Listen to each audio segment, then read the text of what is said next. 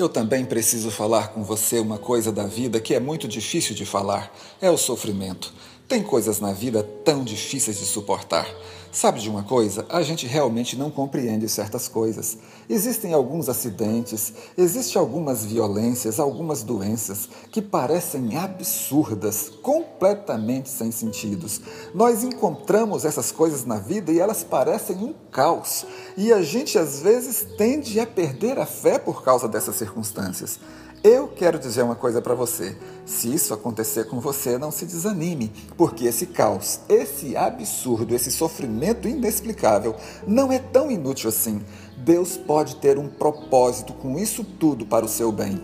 A Bíblia diz que todas as coisas juntamente cooperam para o bem daqueles que amam a Deus.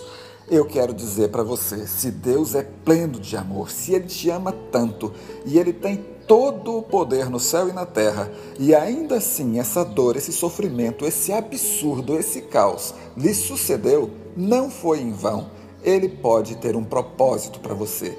Você pode encontrar um sentido, um significado nessas coisas tristes e encontrar um novo saber.